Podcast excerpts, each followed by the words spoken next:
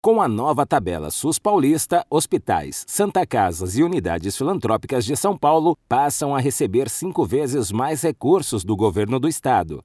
Em 2023, foram anunciados dois programas para dar resposta à defasagem histórica causada pela ausência de atualizações dos valores da tabela nacional do SUS. Com isso, a partir de 2024, a tabela SUS paulista complementará os pagamentos a unidades filantrópicas que prestam serviços pelo SUS, enquanto o IGM SUS paulista aumentará os repasses aos municípios para a gestão das unidades municipais que atendem ao Sistema Único de Saúde. De acordo com o governador Tarcísio de Freitas, a união dos programas contribuirá para o aumento do número de pacientes atendidos e a redução da fila de espera. O principal problema da saúde hoje, subfinanciamento. E para resolver o problema da tabela SUS, o Estado de São Paulo inovou. E talvez um dos movimentos de maior criatividade, para mim um dos mais revolucionários, o que vai transformar a saúde. Criou a nova tabela SUS paulista, que vai remunerar duas vezes e meia, três vezes, quatro, até cinco vezes cada procedimento